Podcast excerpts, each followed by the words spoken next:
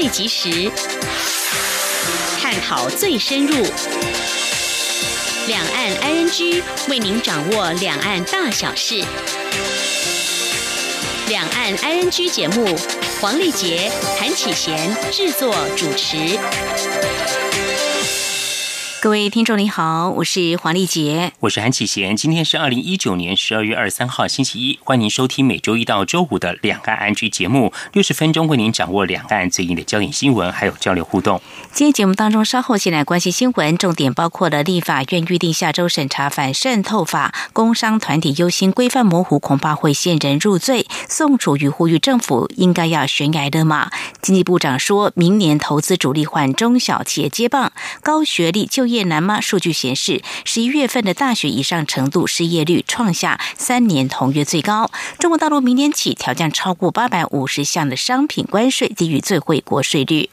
关心完新闻过后，今天的话题，ING 来关心青年议题。原治大学电机工程系的方世豪教授带领研究生蔡承志、叶时军与吕博汉参加一项在中国大陆举行的互联网加大学生创新创业竞赛，以声控大师离线智慧声控开关荣获金奖。我们今天节目中会访问蔡承志同学，分享说明这次参赛作品的特色，还有比赛的过程以及收获感想。此外，在今天节目中要跟你谈的是，我们知道这无线耳机比较夯哦，呃，不过中国大陆有某个。品牌他们怎么样以极低价，而且来媲美美国最热卖品牌而热销呢？不过呢，为什么有消费者在中国大陆买了这个小 CK 新加坡品牌之后却傻眼了呢？这终于品牌，不过在中国大陆却出现山寨。台湾还有国际品牌以防御性注册自保，采取哪些做法呢？稍后告诉你。好，接下来我们先来关心今天的重点新闻，轻松掌握的新闻 ING。民进党立院党团力推反渗透法草案，要在三十一号完成三读。工商协进会理事长林柏峰、全国商业总会理事长赖正义今天二十三号都表示，这个法案内容尚不明确，应先召开公听会，将内容一一厘清后再做立法，否则规范模糊，恐陷人入罪。建议等到下个会期再来处理。请听记者谢嘉欣的报道。为防范境外敌对势力渗透干预，确保国家安全及社会安定，民进党立法院党团推出反渗透法草案，明定任何人不得接受渗透来源指示、委托或资助、捐赠政治现金或影响选举罢免、公投行为，违者可处五年以下有期徒刑或并科新台币五百万元以下罚金。而蔡总统、民进党团都宣誓，十二月三十一号立法院法定会期最后一天。反渗透法草案一定会通过。对于反渗透法，工商团体则是忧心忡忡。工商协进会理事长林柏峰、全国商业总会理事长赖正义二十三号受访时，都认为这项法案并不合理。因为台商在中国大陆的相关活动，都势必会与当地政府官员互动。目前草案条文规范并不明确，一旦上路，恐陷人入罪。赖正义说：“在大陆的台商企业协会，他们的五万家的这个台商，会不会因为这样子呢？他们跟大陆的官方有所交流的时候，会触犯了反渗透法，很容易就被扣上帽子。”民进党是为了要选举的考量，而且它非常的模糊。我有读到那个内容嘛，受指示，这个受指示这两个字的范围就太大了哈。我觉得这个规范太模糊的，很容易陷人于入罪哈。林柏峰指出，在中国经商的企业，若内部员工要组织共产党党部，企业老板阻止不了，也没有理由阻止，只能尊重，就如同在台企业员工要成立政党党部一样。赖正义则说，接获许多商总会员反映，连他自己也怕怕的，忧心以后能否到当地访问，或是接待中国官员来台。两位工商团体领袖呼吁，此法应先召开公听会，邀集两岸相关单位好好讨论，厘清疑义后再行立法。建议等到下个会期处理。中央广播电台记者谢嘉欣采访报道。针对反渗透法草案，亲民党总统候选人宋楚瑜今天表示，中国大陆台商是同胞，不是敌人，不要给他们戴红帽子。希望政府能够悬崖勒马，不要暴冲，应该有所警惕，知所节制。宋。楚瑜认为，执政党如果强行表决通过反渗透法，就要对中华民国未来民主发展和社会安定负起历史上的责任。今天记者王兆坤采访报道。亲民党总统候选人宋楚瑜表示，二十一号在高雄的游行状况让人放下心中石头，但立法院预定在三十一号审查反渗透法，如果爆冲的话，是不是要在街头才能处理此事？宋楚瑜说：“蔡政府，我再一次的呼吁，不要把两百万的台商，再加上这么多的家属，难道我们一定要在街头来处理这件事情吗？”蔡政府对香港的事情反复的在那边捡了枪，在那乱舞。但是我们现在想看，香港的那个特区政府不是也曾经暴冲过吗？暴冲的结果是不是也是街头在那里流血？一样的，为了一个法案没有深思熟虑。而这样去做法的话，难道还不自我警惕吗？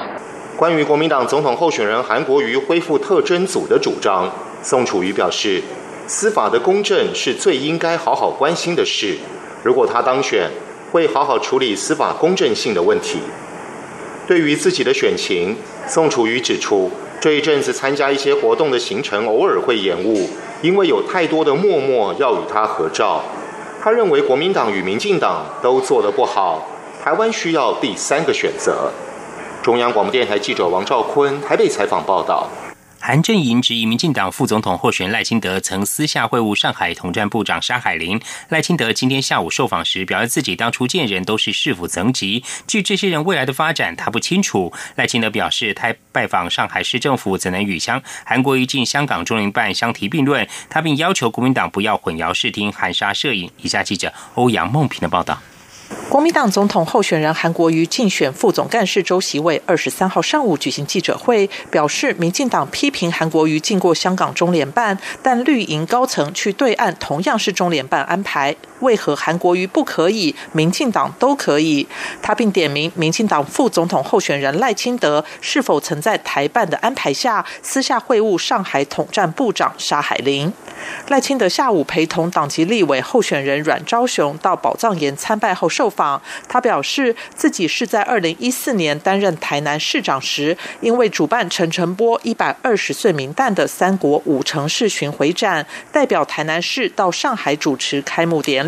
当时会见的人都是市府层级。他说：“我们见的市府层级的人，他未来怎么样的发展，这我不会清楚啊。”但是我当初是市长，做的是城市交流，我所拜访的、所见到的人，就是市长、市府层级的人，我想就是这么简单。赖清德强调，拜访了谁固然是个问题，更重要的是态度，有没有守住台湾的尊严及两岸对等地位。他进入上海市政府，怎能与韩国瑜进入中联办相提并论？赖清德并指出，韩国瑜主张九二共识。但中国国家主席习近平已经说明，所谓“九二共识”就是一个中国，而且是中华人民共和国，没有中华民国。而他到上海市是为了谈陈诚波的事，谈艺术及城市交流；到上海大学与校长及教授座谈，则是学术交流，并全程公开，两者在内容上也不可相提并论。他希望质疑的人说清楚，不要含沙射影、混淆视听、打泥巴仗，也相信国人。看得很清楚，这种策略不会成功。中央广播电台记者欧阳梦平在台北采访报道。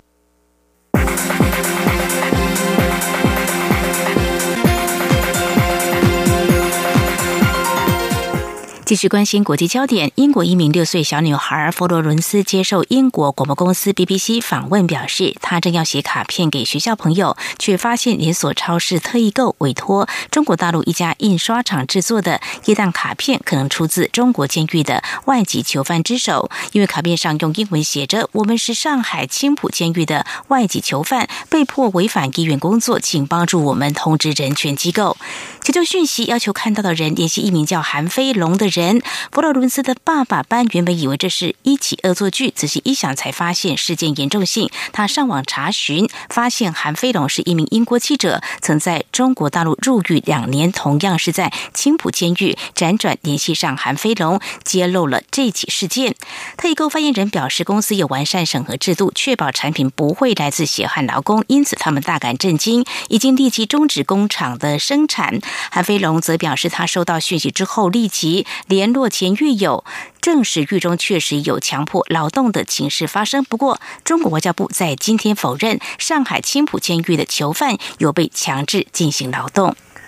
英国小女孩发现求救耶诞卡并非中国监狱首次有人透过商品求救。二零一二年，美国俄勒冈州波特兰民众凯斯购买万圣节装饰品，在里头发现一张求救信，上头用不流畅的英文书写，请求收信人联络人权组织，表示他们是在中国沈阳马三家劳教所的犯人，被强迫每天工作十五小时，一周工作七天，否则就会遭到殴打。二零一四年，北爱尔兰民众维辛斯卡则是从商场购买的裤子中发现。求救信，写信人用简体中文书写，表示他们是湖北湘南监狱囚犯，长期生产出口服装，每天劳动十五小时，吃的是猪狗不如的饭菜，干的是牛马一样的活，呼吁国际社会谴责中国政府践踏人权的行为。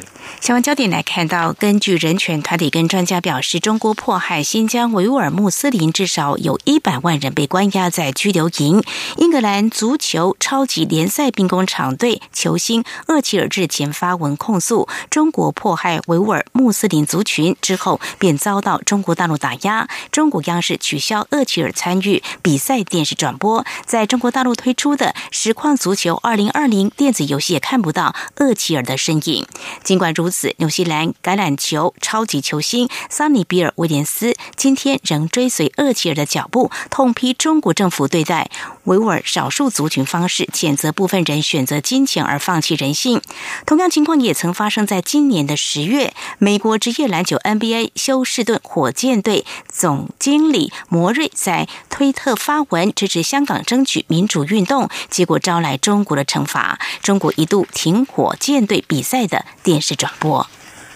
法国《费加洛报》二十一号报道，中国政府上个月底召集十六名宗教界政协委员，呼吁宗教领袖依照时代进步的要求修改其宗教典籍。报道指出，十月底举行的第十九届共产党中央委员会第四次全体会议的决议，便展示中国强化对社会意识形态控制以及对抗西方民主模式的野心。而新时代指的是二零一八中国修建后的习近平时代。法国媒体分析，前置社会意识形态恐将导致回弹效应。日本冲县冲绳县首里城十月遭大火烧毁，我外交部今天宣布捐赠三百五十万日元，对首里城重建工作表达我方心意，希望相关工程顺利进行，让首里城再度浴火重生，展现傲人坚强及昔日辉煌。日本首相安倍晋三今天二十三号启程前往中国，将与中国国家主席习近平会面，并将于二十四号转往成都出席中日韩领导人会议。二十五号续留成都与中国国务院总理李克强举行双边会谈。而中国海关总署官网昨天公开两份文件，表示自十九号起解除日狂牛症及口蹄疫禁令，时隔十八年，日本牛肉将能重回中国市场。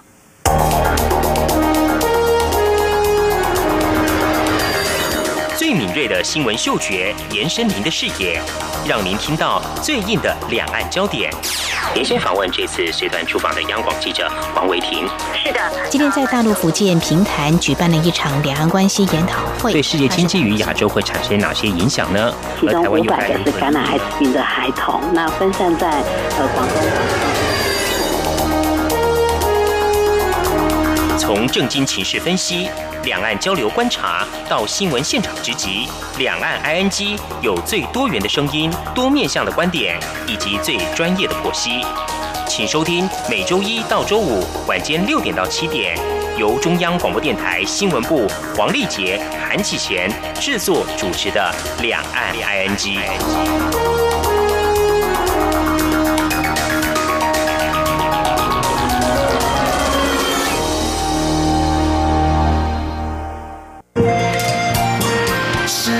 光，翅膀打开了世界之窗，是阳光翅膀，环绕着地球飞翔。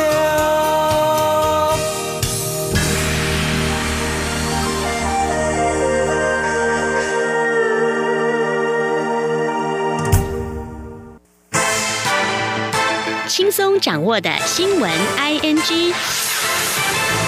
政治焦点，媒体报道，国民党立委王金平昨天表示，他浮选立委就是在帮韩国瑜，被解读为归队国民党。对此，韩国瑜阵营今天表示，王金平浮选立委等于是帮韩国瑜如虎添翼，他们非常感谢，也相信王金平已经使出非常大的善意，希望大家能够整合，台湾才有希望。请听记者刘品熙采访报道。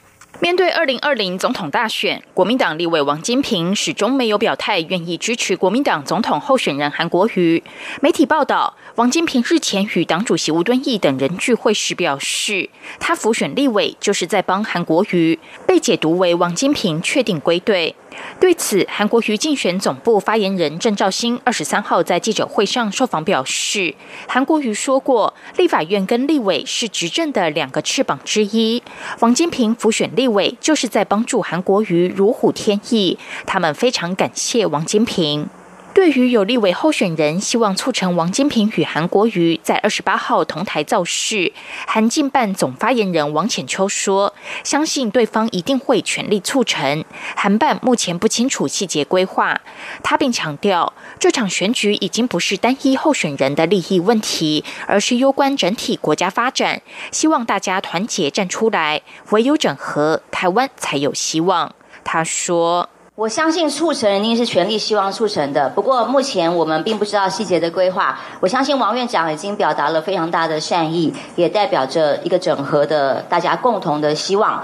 我呼吁所有这些具有政治高度的党内的政治人物，或者是不是党内，即使是党外，或者是不同阵营的政治人物，大家一起为了一个共同的理念站出来的时候，整合台湾才会有希望。此外，王浅秋也拿出多张手板与图片，批评罢韩团体在大游行时拿出韩国瑜的丑化人偶，甚至把韩国瑜的人形立牌放在地上，任人随意踩踏。他质疑这些行为究竟是民主还是红卫兵，根本是假民主之名，行霸凌之实。另一方面，韩国瑜二十二号出席一场宝宝爬行比赛，抱着小婴儿合照，但有人嚎啕大哭。事后传出该名家长不满，认为孩子没有经过同意就被抱走。也有许多网友批评韩国瑜此举不当。对此，王浅秋表示，候选人在台上一定是被动接受别人把小孩递给他，可能是工作人员与父母沟通不顺畅，让对方觉得不被尊重，这必须检。检讨，他们未来也会请工作人员务必要小心，希望外界不要恶意炒作此事。央广记者刘聘熙在台北的采访报道。民进党中央今天召开护国保台新力量催票记者会，民进党代表新住民的部分区立委候选罗美玲呼吁，在台湾的新住民将选票投给蔡英文总统及民进党，让新住民在国会拥有一席之地。来自菲律宾的新住民丘利亚则高呼 “Let's win Taiwan”，表示自己是菲律宾人，这么支持台湾，台湾人怎可不支持自己的国家？焦点转往港澳，昨天下午，香港市民在中环爱丁堡广场发起声援维吾尔族人权的集会，后来也。变成激烈冲突。来自美国的 Steven 特意到爱丁堡广场参与集会，希望声援被不人道的待遇、身处集中营的维吾族人，也希望维吾尔族人跟香港人知道国际间对他们的支持。香港持续半年来的反送中运动，前两天二十一号、二十二号的周末游行再度以混乱冲突作收，蒙面示威者对警方投掷砖块，而警察则以胡椒喷雾作为回应。根据路透社目击者和有线电视的画面，有名警察对群众掏枪，但并未开火。而路透社今天二十三号报道，抗议人士计划耶诞节期间在香港各地，包括重要的购物商场举行活动。澳门新制定的网络安全法从昨天开始实施。按照这部法律的规定，行动动电话用户在购买预付卡的时候必须要实名登记，否则将被停止使用。同时，在新法实施之前，买或使用预付卡也必须在一百八十天之内完成实名登记。由于这项规定在中国已经实施多年，且近期有新增购买行动电话门号必须要人脸扫描，人脸扫描也让澳门民主派人士担心即将步入。中国的老路。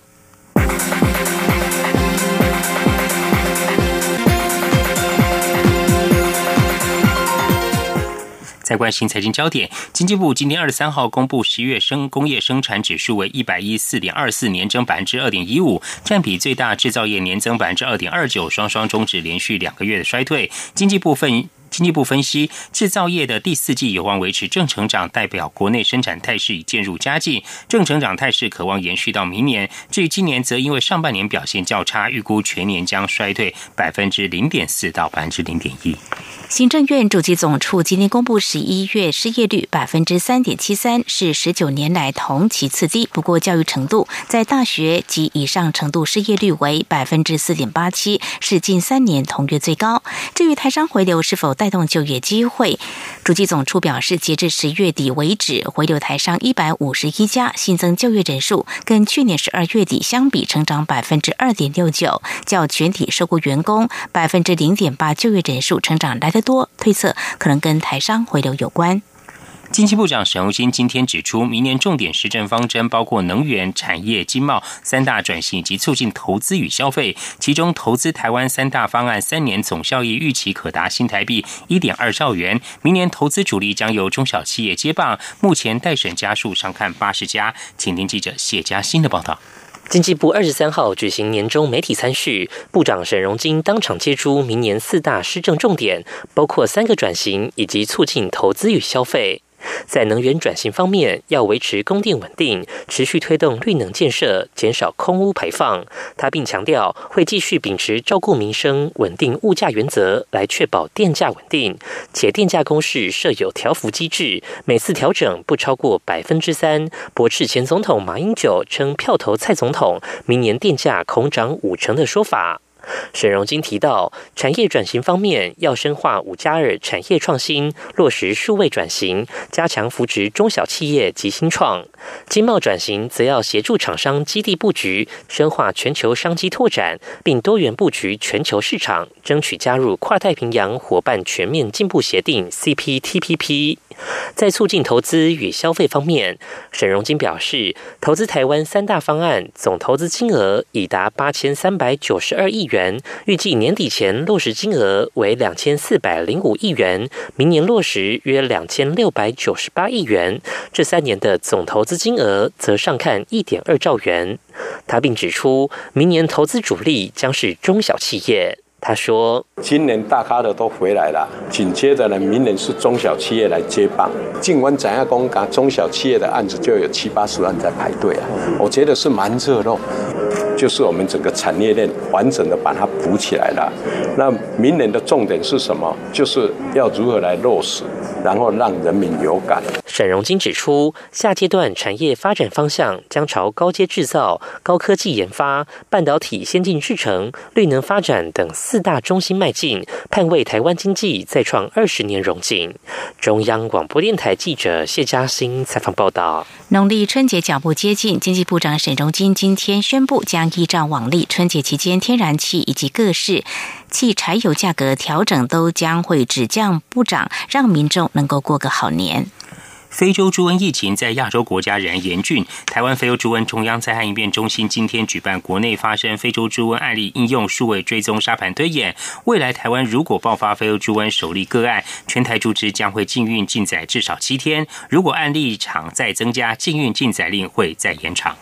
有鉴于高龄化社会来临，并且因应运输业司机人力缺口，交通部研议最快明年六月有条件放宽大型车职业驾照持照年龄上限到六十八岁，不过适用对象仅限于行驶路线及区域固定的大型客货车司机，同时驾驶工时还有身心条件也会从严规范。中国财政部宣布，从明年一月一号开始，中国将调降从冷冻猪肉、洛梨到半导体等八百五十多项进口商品的关税，税率低于最惠国待遇。而在明年七月一号，部分资讯科技产品的关税也将会调降。在面对经济成长趋缓以及与美国进行贸易战争时，研判中国希望借此提振进口。受到气候变迁影响，中国大陆境内的冰川总面积逐渐缩小。中国媒体《光明日报》在今天报道，中国科学院西北生态资源研究院冰冻圈科学国家重点实验室副研究员郭万清表示，大型冰川消退是中国境内冰川面积大幅减少的主因。而几十年间消失的，大概有八千三百一十条冰川，以容易受到区域气候变化影响的小型冰斗冰川还有悬冰川为主。另外，中国科学院西北生态资源研究院研究员陈仁生则指出，如果冰川持续消融，将会造成中国西北干旱地区陷入长期水资源的危机。接着来关心，台湾实验教育联盟等团体今天邀请各党总统候选人签署落实实验及创新教育承诺书。蓝绿局三党都派代表出席，共同回应落实教育基本法，支持实验教育的存在价值，拓展实验教育的友善空间，还有永续体制教育的创新实验等四大承诺。知名儿童文学作家林良今天辞世，享其寿九十六岁。文化部长郑丽君闻讯表达不舍与敬意，推崇他对台湾儿童文学开创跟发展影响深远，是台湾文坛永远温暖的小太阳，将呈请总统褒扬。林良笔名子敏，曾任小学教师、记者、编辑、广播节目主持人，中华民国儿童文学学会第一届理事长，国语日报社长、董事长。一九八四年跟文友一同发起。成立中华民国儿童文学学会，并担任第一届理事长，举办各式活动来推动儿童文学的发展。国立台北艺术大学艺术与行政研究所主办的二零一九十大艺文新闻票选结果今天揭晓，艺文工作者劳动调查三现象，低收入、工时长、零保障高居榜首。第二名是云门舞集创办人林怀民退休，第三名是文化基本法三读通过。以上就是今天的两岸焦点新闻。这里是中央广播电台，稍后为您继续进行青年话题。安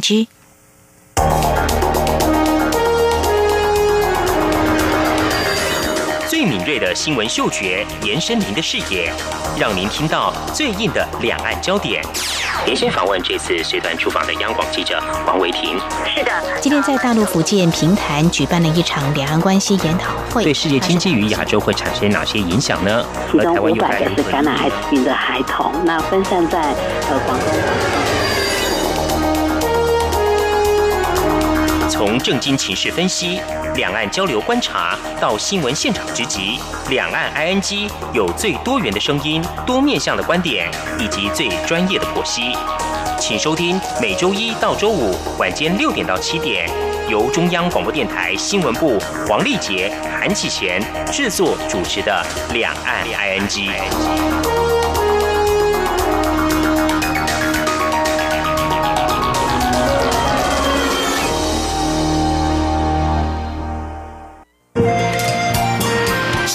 阳光，翅膀打开了世界之窗是阳光翅膀，环绕着地球飞翔。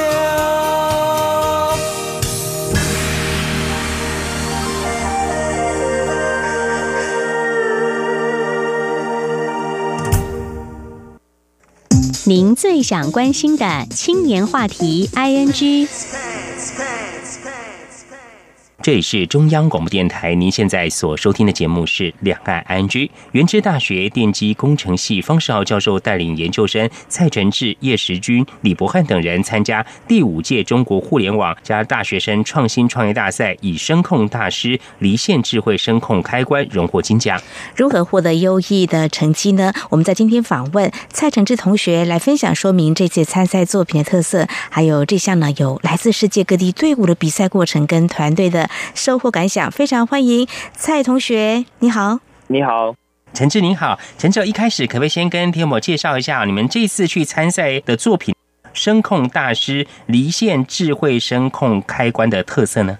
现在是不是很都很流行智慧音箱？对，嗯，然后智慧音箱是不是都要连网路？嗯，然后你要连上你们家的网路，嗯，所以在这样联网的状态下面，其实你使用语音计算引擎。其实是很花钱的嘛，嗯，然后你们在很多人用 Siri 啊，或是用这些东西，而且他们都是互相的不流通，也就是说他们的技术，好比说 Siri 就是 Siri，Google 就是 Google，它不会互通。嗯哼，那如果在台湾，我们的应急公司，我们要切入到这个 AI 的市场的话，那是不是相对会很辛苦？嗯哼，可是我们台湾的 IOT 的产业，如果想要发展起来，我们就势必要呃去做这样的东西，所以我们的声控大师离线智慧声控开关，我们就是用这样的出发点，我们用离线的方式，然后我们可以结合我们的 IOT 的装置，也就是说我们可以 IOT 也可以不用 IOT，就是我们可以用简单的指令，嗯，就是一些关键字一个简单的指令，它就可以直接在 local 端辨识。也就是说，可能就是一个开关，你可以跟他说打开电灯，它就开电；你跟他说转台，它就转台。哦，所以它是不用连网络的。这个开关怎么样去操控？说这个电灯，那这个部分是用什么样的技术呢？这个就是用我们人工智慧的技术。我们现在人工智慧的技术是不是都要用依赖所谓的电脑嘛？嗯哼，对。但是我们直接把它整个移植到就是就是一个嵌入式系统，嗯嗯，就是可以把它变成就是不用连连网络，它是一个离线手机设备，就像你用一个 Nokia 手机，它就有这个功能。哦，但是如果你要用这个功能。用简单的东西，用这种功能，那你是不是技术其实是很少人会去发发展？是，所以听起来我觉得很厉害。没有网络，所以你们突破的是什么呢？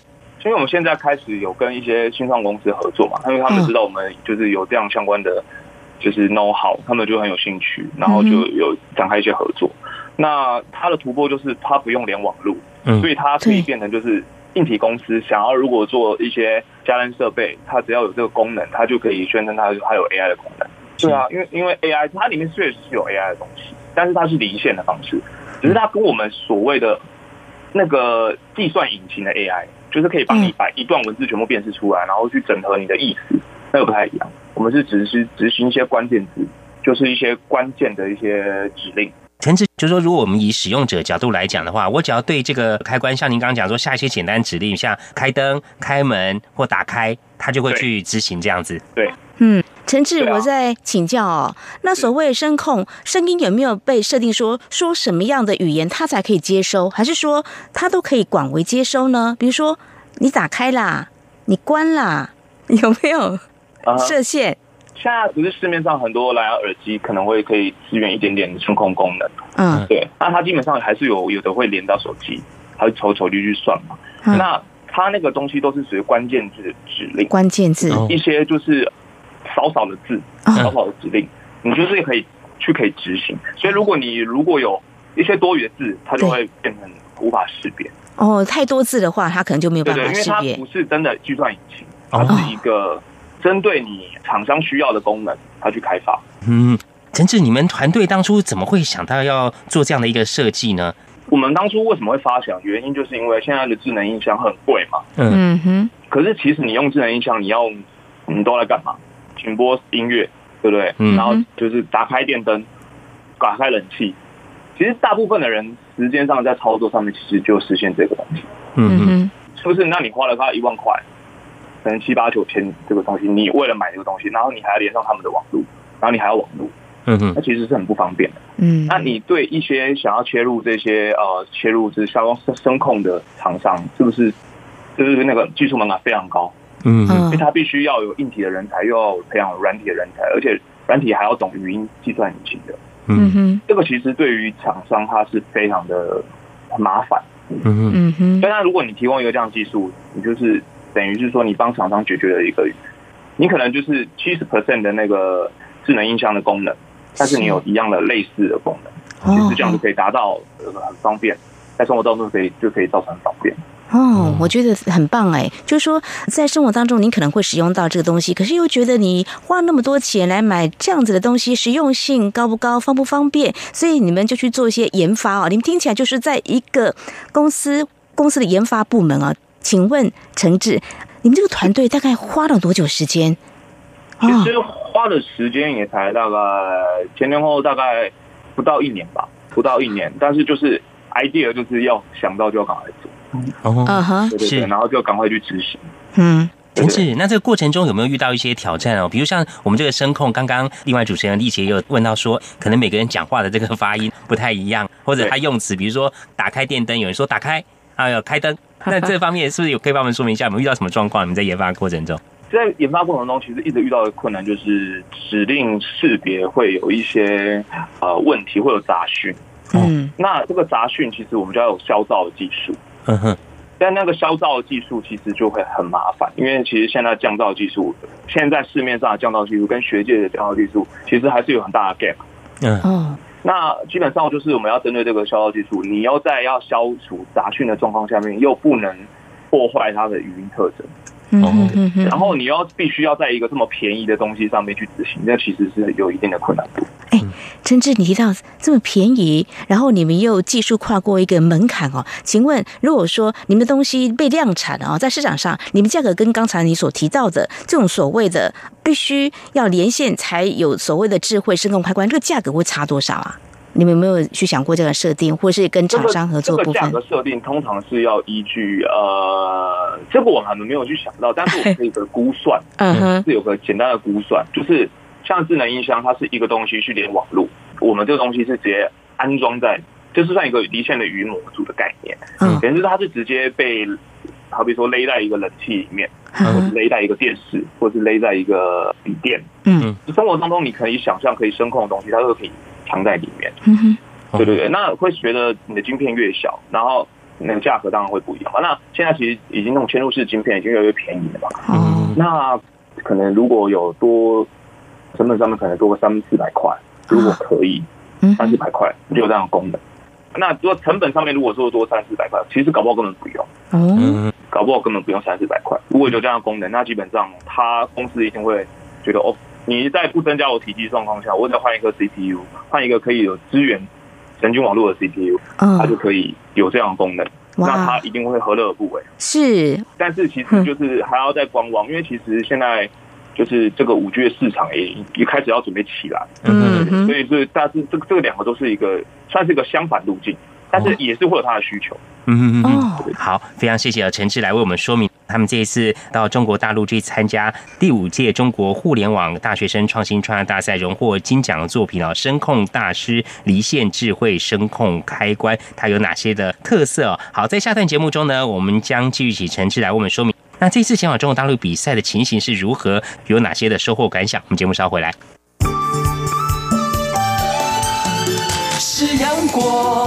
像台湾之光穿透世界之窗；是阳光，像神鹰翅膀环绕地球飞翔。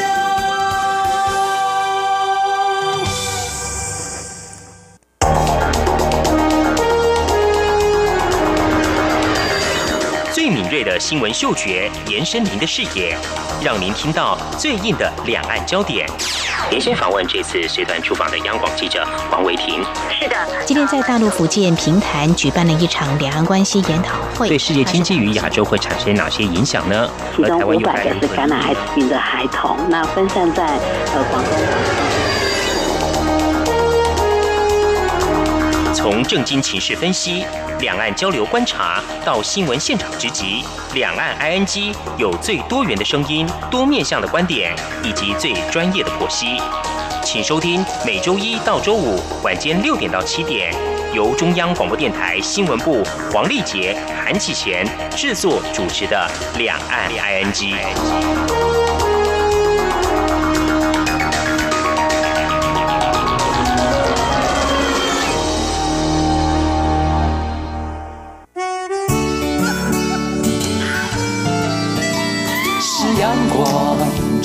了世界之窗，是阳光环绕着地球飞翔。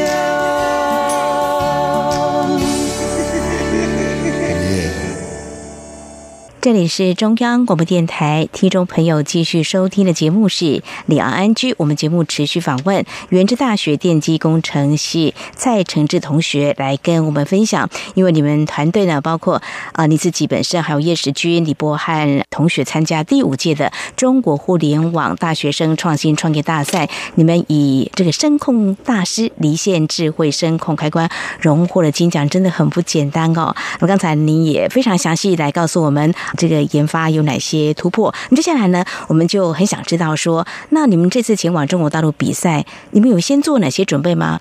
就是我们当初其实只是想说，哎，我用我们现在在执行的项目去报个比赛，这么单纯。我们也没有到特别的、非常的特别准备，但是就刚好，就是你要去报比赛，一定要有一点准备，但是没有说很特别，就把我们东西做好、做完整，测试到一定的。准确度下面，然后再去拿过去参赛，这样。嗯嗯。那现在台湾会有一个初赛或者什么吗？还直接到中国大陆比赛？哦，因为我们台湾报的队伍，就是这个资讯没有比较没有流过来，所以台湾报的队伍相对少一点，但是中国那边非常的多，就是他们他们是教育部主办。那你是从哪里知道这个比赛的讯息的？这个是刚好我们有一个，就是刚我们跟我们合作厂商啊，然后他他他告诉我们在这个比赛在中国很有名，然后我觉得你们东西可以去尝试挑战看看。那老师就说哦，OK 啊，再让学生去磨练磨练。嗯，然后我们就去，就一一股脑就冲过去，一股脑冲过去。陈志，那到了中国大陆的比赛过程是怎么样子呢？那边的比赛基本上竞争非常激烈，而且你会见识到，就是所有的我原来原来他们做做的东西都这么的前端，哦，他们很前卫，他们很厉害啊，不管是他们的思路啊，或者是他们想做的东西，可能都是甚至已经有大企业是跟他收购了，就要赶快收购他们的技术这样。嗯嗯。陈志，比赛怎么进行？是有报告呢，或是怎么样？我们这边比赛进行方式是，你已经进到，就是你是刷了一堆人的时候，你才进复赛。嗯，那是他那个复赛等于是当地的初赛，就是那一场比赛，我们已经在预选的时候已经选完。嗯哼，进到那个浙江大学的时候还要再比，然后我们不是到那边都是复赛，我们去那边还要再进行一个预赛的初审。我们的预赛在一个小教室里面，大概十几位评审，然后就是你要 present 你的东西。嗯，然后报告完之后，他会马上提问，然后他们问题都很犀利，然后就是要让你倒下来，就是但是还好，就是都还是回答的还可以，哇，运运气不错，就是拿就是到台湾的分数最高，然后就晋级他们这个最后六十强。哇，最后六十强还是有这个高手哦，但是你们正面迎战，你们拿到了金奖。所谓这个评审的提问。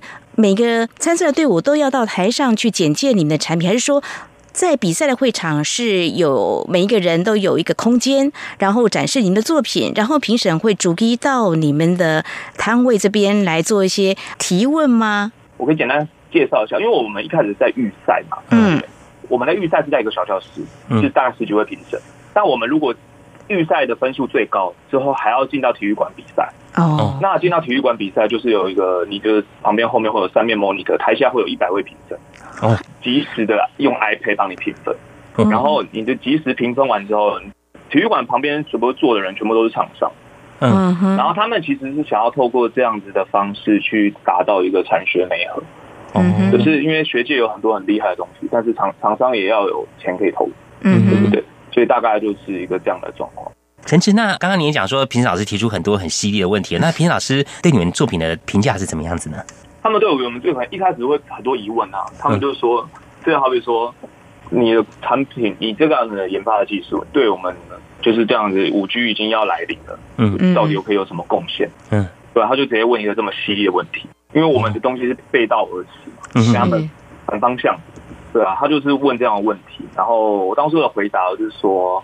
其实完全不冲突，嗯，因为你毕竟有一些东西是不需要连网络，不可能你在一个残障厕所里面的马桶你要连网络，嗯哼，其实是浪费资源，嗯哼，对对对。但他们的想法跟我们比较不一样，不过他就后来就是被我举了一些例子，然后所以，嗯哼，后来就给我分数蛮高。因为他们也没有想过，哎，这样东西是可以很便宜的。嗯哼，我想这个创意的研发，然后呢，你也提出你们当时为什么要研发这样一个动机呢？其实也让评审呢有不一样的一个思考，不一定是说，哎，五 G 浪潮一来，好像这些东西都要被扫到另外一边去了哦。事实上是可以再去思考，它可以在哪个领域可以再做一些活用的啦。是的。那接下来呢，呃，我们就要谈，因为刚才你有说，哇，其实你们进到这个决赛的时候。还有六十强啊！哦，对对对对，这个参赛的过程当中，相信呢，应该也会有机会观摩一下其他参赛的作品，有没有让你比较深刻印象的一些啊研发的产品？刚刚您有说啊，中国大陆有一些他们研发的作品呢，都非常的先进，可不可以跟我们谈一下这方面你自己的一个感受或是观察呢？基本上我去到那边。就是我跟我的同学去到那边嘛，跟学长们去到那边，我们都发现是他们的软体技术非常的厉害。嗯，因为我们知道他们支付宝很红嘛。嗯。然后我们在台湾可能光连扫条码，我们去参加展览嘛，我们只是扫 QR code，他们不是，他们是用 NFC 的方式去扫。也就是说，大会都发手机，然后他们的那个你的参赛证你是有晶片的，他可以知道你在哪里。然后去扫，到时候你扫晶片过去，然后才会可以通关。哦。然后就是从这个他们大会的硬体就可以知道他们软件先进。嗯，然后在去到比赛的时候，其实你可以观察到，就是他们做的技术，好比说我旁边就有在做人工人工肝脏的一个 AI 的相关研发。哦，然后他们不然就是看到有一些就是脸部辨识技术，嗯，他们的脸部辨识就很强嘛。然后他们又提出一个更更厉害的一个什么什么方法，甚至在他们的航太科技，嗯，他们就提出一些很厉害的复合性材料，嗯，然后复合性材料就是可以耐多少高度啊、温度啊，然后跟美国的最压最新的东西比，它可以有多厉害？嗯，其实就是开了我们这些学生的眼界，这样。嗯哼，参加比赛哦，你们这次是很优秀，获得了这个金奖，同时呢，也可以观摩到一些其他的作品跟想法哦。那真是整体参加完比赛呢，有什么样的一些感想呢？我们的感想就是从台湾走出去嘛，然后可以看到，就是世界各地他们对于技术的渴望。对对对，尤其到就是中国大陆去，你会发现哦，他们的学生们对于这种就是想要一展宏图的那种感觉。而且他们从他们报告当中，嗯，然后就你会可以感受到他们对于这些对于未来是多么的一片期待。然后对我们台湾的学生而言，就觉得觉得他们的会怎么会这么的就很有野心。对，相较之下，我们就比较平淡一点，我们比较就 peace，比较和平，和平。但他们都非常有野心。嗯哼，他们展现积极的企图心。那台湾的我们锁定了一个目标，但是我们的整个做法啦，在前进的同时，我们展现是不一样。就像刚刚陈志提到比较 peace 的感觉哦，但是我们还是把一些这个市场上可能被需求的东西，我们也研发了出来哦。所以这一次的作品，你们就参加中国大陆这个比赛吗？在国内有没有，或者说在其他的国际的竞赛当中，有没有把这个作品去让更多人知道你们的研发？呃，目前我们我们跟老师讨论是没有这个打算，因为参加比赛其实对于我们现阶段研究会很花时间。嗯，对对对，然后所以老师说先不要，先不要办。那如果之后有机会再说。这个成绩参加了这个在五天嘛，嗯，连环连环轰炸，那对我们学生而言，其实是在我们的研究进程上面会有很大的 delay，因为我们还要跟厂商继续合作。哦，这样子。哇，恭喜耶！可以跟厂商合作，不过这优异成绩已经写下非常好的记录，是一个非常棒的里程碑了。嗯，您刚刚有提到说到中国大陆去参加这场比赛，对你个人而言，应该也是开了眼界了。那相信呢，以后这样的竞赛啊，不管是像这类竞赛，或在国内或是国际竞赛，都会有。嗯，陈志是不是可以给一些未来想要参加相关竞赛的同学一些建议啦？呃，你们的优异成绩应该给他们很好的鼓励，是不是可以来跟我们谈一下，或分享一些你的心得？就是其实我觉得，就是我们台湾人其实都很厉害，只是我们都会不觉得我们自己很厉害。嗯，去到那边，人家就觉得，哎，你做的东西不错。然后有时候我们在自己在做的时候，觉得，哎，好像也还好，就就这样子。但其实我们台湾的很多学术啊，或者很多科技，而且尤其是相关硬体业，我觉得我们硬体业是领先大陆很多。我去那边基本上没有看到。没有看到任何电子技术的东西。嗯，其实我觉得，其实不要小看自己。然后就是，如果是要出国比赛的话，那一定要把东西准备到最好，因为大家都是准备到最好。嗯。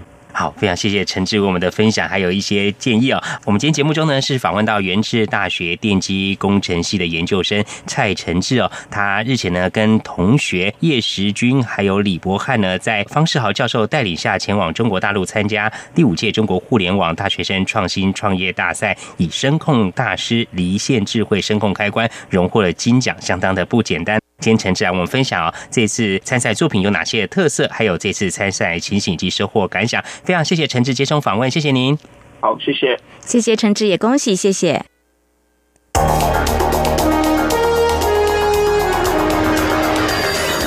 敏锐的新闻嗅觉，延伸您的视野，让您听到最硬的两岸焦点。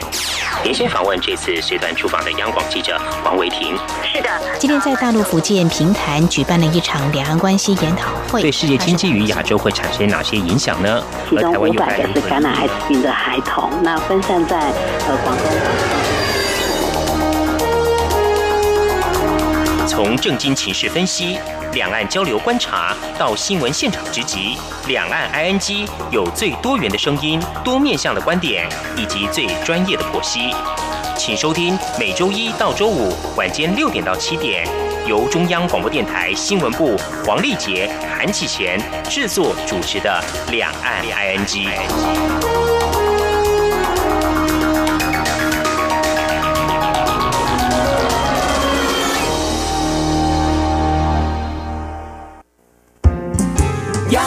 就是阳光，扇了我的翅膀。阳光就是阳光，任你自由飞翔。阳光就是阳光，世界在我肩膀。阳光是你，是我生命的翅膀。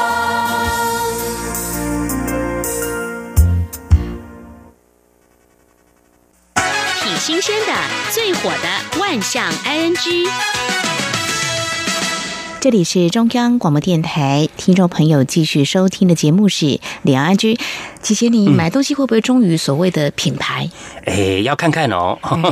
真的是买正牌的话，呃，品质不会比较有保障啦。好，我们来谈相关的话题啊。这几年我觉得这个无线耳机还蛮风行的。嗯，我们看到一个数据哦，就是在二零一八年全球这个真无线耳机出货量有高达四千六百万副，那么其中呢？AirPods 出货量大约有三千五百万副，哇，占全球整体出货量四分之三。预估呢，在二零二零年，全球真无线耳机市场出货量会达到一点二九亿副。哇，哦，这个无线耳机其实某个程度来讲真的很方便，因为我们戴有线耳机的时候，有时候动作比较大 或者怎么样子，还有就是你收的时候如果没有收好，就会垂下来。没有错，戴这个无线的话方便了许多。嗯，刚提到这品牌啊，特别是占全球的出货量很大的。这个 AirPods 无线耳机热卖，不过呢，目前在中国大陆却出现了啊，有好像是这个山寨。类似它的造型啦，看起来就很像这个 AirPods 无线耳机哦。那当然价格便宜了许多，大概只有原本价格的百分之五到百分之十左右。哦哦，所以呢，到底要选什么呢？呃，有这个市场就在说呢，其实，在二零一零年的时候，有所谓的山寨机，大家应该还记忆犹新吧？那现在这个耳机呢，这样的品牌也出来了，不过还是有一些人会选购，因为。就是便宜了许多。哦，哎，对，那相关的话题，我们来看到，如果是忠于这个品牌的话，买回去仔细一看，这个品牌的英文名字，哎，哦，我买错了，怎么办呢？这也是在大陆哦，呃，谈到中国大陆的山寨货，这也是媒体的报道了哦，有这个小 CK 啊，这个卖手袋的饰品，还有这个鞋子这家品牌，很多人也蛮忠于这样的品牌，但是呢，有人在中国大陆的某一家店。诶，看到的这家，诶，应该是吧？冲进去买回去，发现哦，怎么呢？这个 Charles and Kiss 不太一样，正牌的是 C H A R L E S and K E I T H。嗯，在中国大陆所看到的是 C H E R L S S and K E I C H。哦。哇，除了这个商标名称很近的话，那店的装潢啊或布置嘞，就是很像，所以很多人就冲进去了。买回去之后呢，就发现好像不是我要的所谓的小 CK 呀，拿回去换，但是店家说不能够换。哦，所以呢，这个消费者有些就蛮生气的。那么这家店其实刚开业没多久，二零一九年，我是指在中国大陆这一家啊，这个。字母有些差异的哦。目前在广东啦、四川、湖南、上海都有这个旗舰店，在一到四线城市也都开了一些分店。哦，嗯，所以呢，这个问题呢，呃，因为既然开店的话，应该是有登记了，但是你到底要忠于什么样的品牌？你要买什么样呢？恐怕呢，这消费者要睁大眼睛啊！谈到这个山寨品牌，之前节目当中我们也告诉听众朋友，就是日本的无印良品不敌中国的山寨公司。嗯，在前几天。的时候啊，这个所谓侵权公司终审败诉，日本无印良品必须要赔偿呢。哦，我们有一句话说：“正宫真的斗不过小三吗？正牌斗不过山寨吗？”嗯，或许对一些在中国大陆的外国品牌，可能会心有戚戚焉。这个日本无印良品跟这个在中国大陆的呃去注册的无印良品，其实它的外观看起来店也是差不多的，但是就是在中国大陆这家无印良品店，它是原原本是海南的一家公司，在二零零一年的时候四月注册成功，在二零零四年再转让给北京的棉田纺织品有限公司。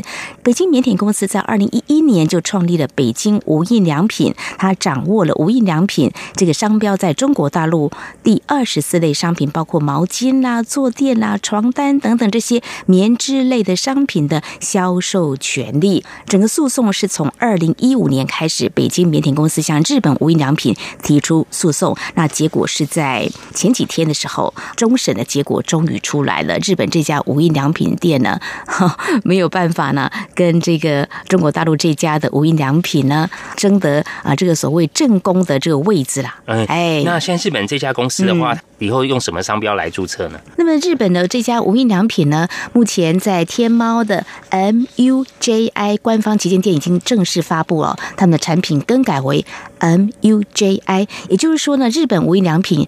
之后，在中国大陆就只能够叫 MUJI 了。哇啊，这个情况呢，也让我们的听众朋友可以了解，在购买商品的时候，其实谈到这个，我们之前采访新闻的时候，也常常碰到工商团体，其实有没有碰过？工商团体都会常常会说，呼吁呃两岸能够就这个部分呢，能够进行一些商谈。就谈的还是智慧财产局，就注册这相关的问题。我们知道中国大陆当然有些规定了，那抢注抢注要怎么办呢？像台湾有不少的知名的品牌前往中国大陆，但是很困扰哦，因为这个山寨的横行哦。台湾有很多品牌，包括永和豆浆啦、古坑咖啡啦、嗯池上米啦、日月潭啦、骊山啦，还有西罗、燕巢，甚至中华邮政长寿烟等等，很多呢都透过这个诉讼，还是没有争回这个商标权。像新东阳在台湾啊是一个很知名的品牌哦，有些中国大陆的朋友对新东阳商品还非常的喜爱哦，它的商标也被抢注了，